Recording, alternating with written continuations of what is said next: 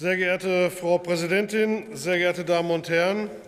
Nach intensiven Beratungen schließen wir nun den Einzelplan 09 für das Bundesministerium für Wirtschaft und Klimaschutz. Es liegt ein Haushalt vor, der einerseits die Schlagkraft unseres Wirtschaftsstandortes und Mittelstandes erhält und andererseits wichtige Impulse beim Klimaschutz und bei Innovationen setzt. Im Haushalt liegt ein besonderer Fokus auf der Sicherung der Energieversorgung. Hier wird gezielt investiert, um die Energiesicherheit in Deutschland in diesen und in den kommenden Wintern zu gewährleisten. Die neuen, die neuen LNG-Terminals, die in Rekordzeit errichtet werden, äh, und ich finde 194 Tage in Wilhelmshaven wirklich beeindruckend. Ähm, ja, da dürfen wir, glaube ich, auch mal klatschen. Das ist aber nur ein Beispiel, wie wir die Bundesmittel gezielt und unbürokratisch einsetzen und investieren. Und obwohl wir die Energieversorgung sicherstellen, werden wir nicht alle gestiegenen Belastungen als Staat abfedern können. Neben den Bürgern und dem Mittelstand werden wir vor allem die energieintensive Industrie aber spürbar entlasten können. Das ist gut. Wir stellen sicher, dass der Wirtschaftsstandort Deutschland erhalten bleibt und weiterhin gestärkt wird. Wir sorgen weiterhin dafür, dass durch Umschichtung beim Investitionsprogramm deutlich stärkere Anreize für mehr Klimaschutz in der Industrie gesetzt werden. Denn viel mehr denn viel mehr als staatliche Vorgaben brauchen wir die Innovationskraft der deutschen Industrie für echten, wirksamen Klimaschutz.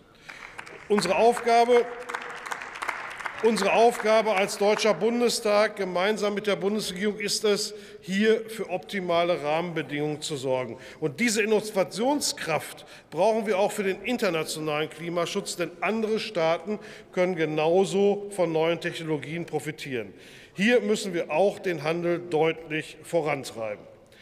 Mit der internationalen Klimaschutzinitiative unterstützen wir zudem auch Entwicklungsländer bei Maßnahmen zur Biodiversität, denn das ist unsere Verantwortung, wobei natürlich immer die Überprüfung der Maßnahmen erforderlich ist und bleibt.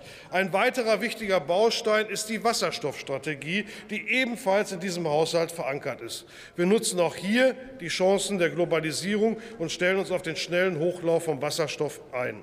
Denn dabei dürfen wir unter keinen Umständen den Anschluss verlieren. Hier müssen wir, wie gerade schon angesprochen, mit der EU zügig Antworten auf den Vorstoß aus den USA finden.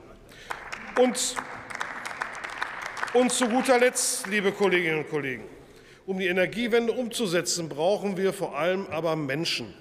Menschen, die anpacken, wir, brauchen, wir haben bereits jetzt einen massiven Fachkräftemangel, und deshalb ist es gut, dass wir auch die berufliche Bildung im Handwerk mit diesem Haushalt stärken. Die Handwerkerinnen und Handwerker sind die Klimaschützer unserer Zeit. Sie, sie verdienen nicht nur unsere Wertschätzung und Unterstützung, sondern wir werden dafür sorgen, dass es zukünftig noch viel mehr von ihnen gibt. Dieser Haushalt ist geprägt von Weitsicht und Fortschritt. Und genau das brauchen wir nicht nur in diesen herausfordernden Zeiten. Vielen Dank.